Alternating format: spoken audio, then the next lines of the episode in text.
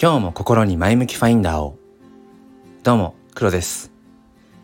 今日は2月の9日水曜日。朝の6時27分です。えっと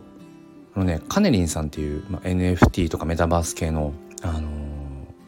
ま、インフルエンサーの方がいらっしゃるんですけれどもその方のツイッターのアイコンが六角形になっててでそれどういう意味かっていうとあの僕が最近ね話しているその NFT、えー、 non-fungible token その NFT アートをえーと、ツイッターのアイコンにした時にこれはちゃんと NFT ですよ、えー、所有このね、えー、人が所有していますよってことをきちんと,、えーと、紐付けることができてでそうするとツイッターのアイコンがこう自動で六角形になるんですね。でそこの、えー、アイコンをタップするとちゃんとそれが NFT のこう情報とかってものが出てきてでそこから NFT を売買できるオープンシーンにまで飛んだりとかできるんです。でこれ僕、えーと、海外版の、えーと、ツイッターのみっていう情報はしてたんですけどもなんかね今朝そのカネリンさんっていう方がそのえっ、ー、とツイッターブルーっていうんですけど、まあ、月額制なのかなサブスクの有料版ですねえっ、ー、とそれっぽい仕様になっててこれはどういう状態なんだろうってよく分かんないんですけどただま、ちょっと検索してみてもその日本版のツイッターでそれが実装されたっていうことではなさそうでなんかねすごく気になっています、うんまあ、もし情報ある方いたら教えてください。えー、今日はですね、まあ、NFT とかっていうよりも、うん、まあ NFT とかその価値って何だろうっていうものに近いかもしれませんが、えー、昨日娘の誕生日だったんですね、まあ、そこにまつわるお話を、えー、したいと思います、えー、よければお付き合いください。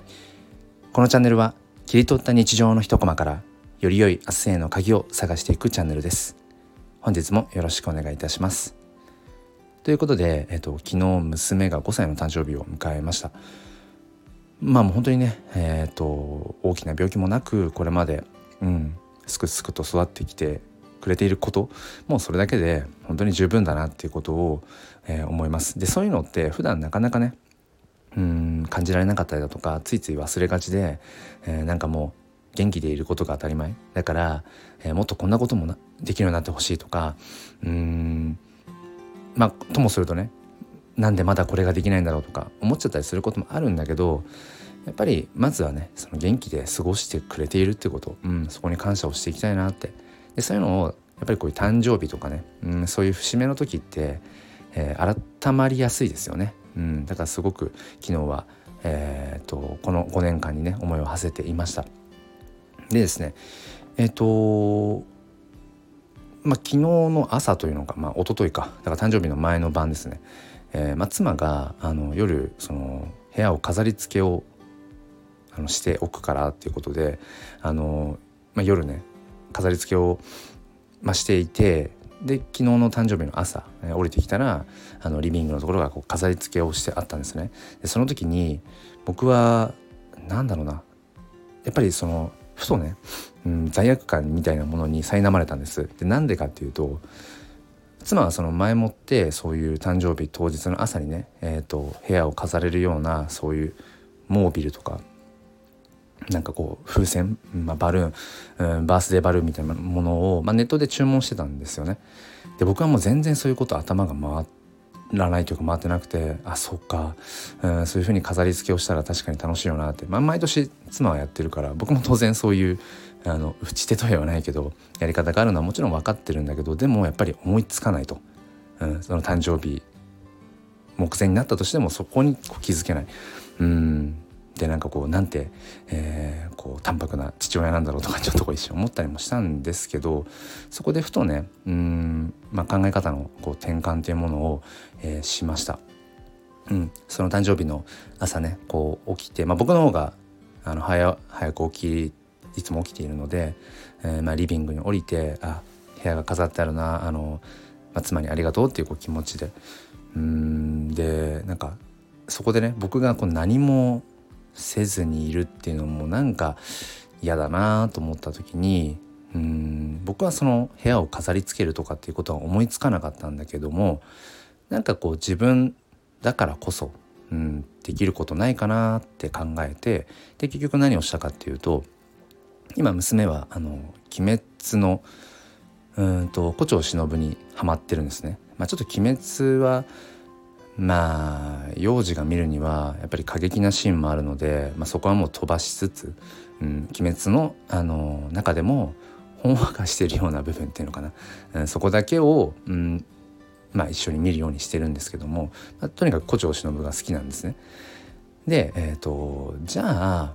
うん今からネットで何かを買ってとかっていうことは当然当日の朝にできるわけがないからじゃあと思って、えー、娘がいつも使っているスケッチブック、まあ、1枚紙をこうもらい、えーと、胡蝶忍を 忍を、えーと、ググってでそれをこう鉛筆でスケッチブックに書いて、えー、で、まあ、そこまでだったらまあただ絵を写してるっていうだけなのでまあオリジナリティはないなっていうふうに思ってやっぱり唯一無二の価値、まあ、最近その、えーと、価値とか唯一無二の価値、えー、 non-fungible token の NFT えー、代替可能ではない価値みたいなことをよく考えてるのでじゃあこの胡蝶忍の、えーと、スケッチした紙にもっとこう代替不可能なね価値をつけたいなと思って、まあ、そこに、まあ、娘の名前を変えて「まあ、何々ちゃんへ」で、えっと、胡蝶忍のそういえばなんか口癖っていうか言い回しがあったなと思ってじゃそれをメッセージとして書こう。だから胡蝶忍が娘に「えー、メッセージをこう送ってるかのように書こうと思って、えー、5歳の誕生日、えー、あ今日は5歳の誕生日ですね、えー、立派なあ素敵なかな？素敵な立派なお姉さんになることを期待していますねって。書いたんです。あの古城忍って期待していますねっていうのが口癖で。あとはなんか今日はあの月が綺麗ですねとかこうそういう、うんまあ、語尾というか言い回しをするのでまあ、それを使って娘にメッセージを書いて、うん、た時に、えー、変な話その絵っていうのはもう世界に一つしかなくて胡蝶忍は確かに、えー、使ってますよ。使ってるけどもでもそこにうん娘に対しての胡蝶忍がメッセージをこう書い送ってるかのように書いてっていうまあ唯一無二のものだなってこう朝思いつきにしてはあの我ながらあよく思いつけたなっていうことをよく絞り出す 絞り出したぞ自分。朝の時間がない中でって。だからあの娘をね起こすギリギリまでそれを書いていて。そうそう。で、まあ、朝ね娘が起きてきて、まあ、部屋がまず飾られていること、まあ、妻のその計らいですよね、えー、コーディネートした部屋にまずは「うわそうか今日誕生日だやった。あなんかキラキラしてる」とかってすごい喜んで。でその後にまあそのカウンターのカウンターのね上にこう置いといた胡蝶忍のその僕が描いた絵ですね。絵とメッセージ。それを見て「わあ忍ちゃんだ」っていう話になってあなんか字が書いてある、うん、って言ってそれを見てすごいキャッキャキャッキャと喜んでくれていて「パパ真似したでしょし忍ちゃんのなんか言い方を」みたいなことも気づいてくれて「あそうそう」とか言って。まあ朝からねなんかそんな、うん、すごくこう穏やかなというかね。うん本当に唯一無二の時間っていうのを、えーと、過ごせたんですね。で、えー、そこから僕がやっぱり感じたこととしてはうん部屋を飾りつけるっていう、まあ、もてなしというかアイデアは僕の中でやっぱり生まれなかったしやっぱり多分来年もどうだろうな。えー、そこまで実際に行動するかでちょっと分かんないんですけどでもそれはやっぱ妻だからこそできること、うん、そしてその胡蝶忍の絵を書いてそこにメッセージを胡蝶忍風に書くっていう思いつきはまあ他のね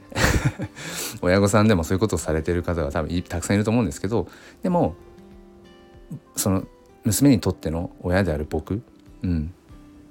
にしかやっぱりできないことだと思うし、まあ、僕だから気づけたっていうところもあると思うし、うん、だからともすると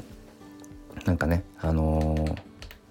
他の人がやってるから自分も同じようにやらないとやっぱりダメなんじゃないかとか、えー、それができていない自分っていうのは、うん、やっぱり何かねやっぱり至らないんじゃないかとかってついつい僕も今回考えちゃったんですけどでもそうじゃなくて、えー、自分だからこそ自分にしかとは言わなくても自分だからこそできることっていうのがあるかなと思ってます。あ娘が起きてきました。今日も心に前向きファインダーを。